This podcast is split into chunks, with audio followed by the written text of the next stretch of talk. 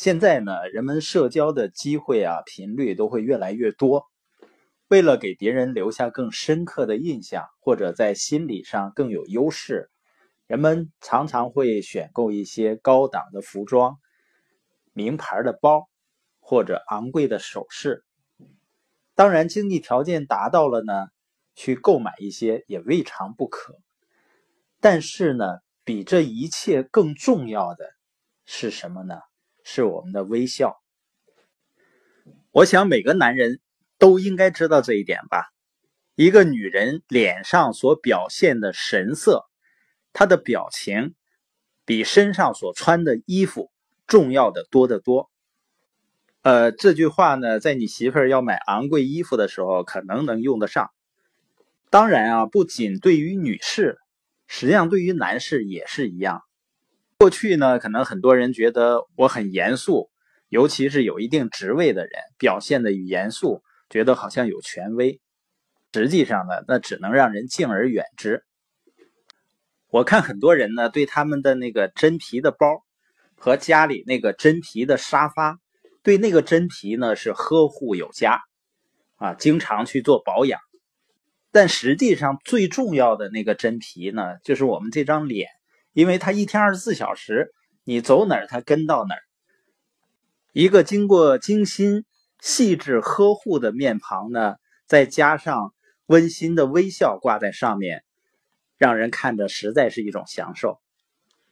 我们说的行胜于言嘛，就是当你对别人微笑的时候，你就是向别人表明我喜欢你，我看到你很高兴。我们前面说的，为什么很多人那么喜欢他的狗狗呢？因为他的狗呢，特别喜欢见到主人。所以你自然而然的也会喜欢见到他们。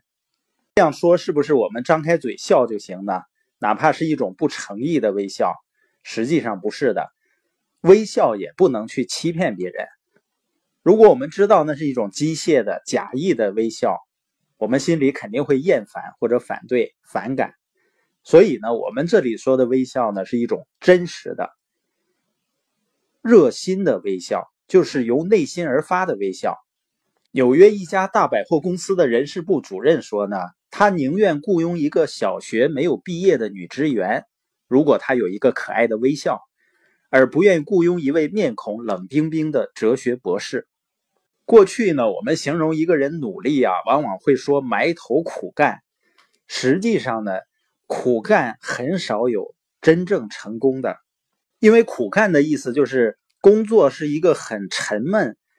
很烦人的事情，那你失掉了工作中的乐趣，难道还能一直坚持做下去吗？或者是即使是达成目标，那又如何呢？因为过程还是最长的。我们看到很多领域的成功者呢，之所以成功，就是他们非常喜欢去做他们需要做的事情，会乐在其中。培养一种快乐工作的习惯是很重要的。然后呢？如果你希望别人很高兴的见到你，那需要什么呢？你必须高兴的去见到别人。有的人说呢，我确实觉得自己高兴不起来。那你可以强迫自己笑一笑。比如你现在正在听播音的时候，你是不是可以露出微笑呢？然后哼哼曲子，唱唱歌，你要做出快乐的样子，就能够使你感觉到快乐。我们知道人的感觉是能影响人的行为的，就是你感觉开心，你的行为会露出笑容。同时呢，你的行为也能创造感觉，就是你先做出一个快乐的表情，然后呢，你就会感觉上快乐起来。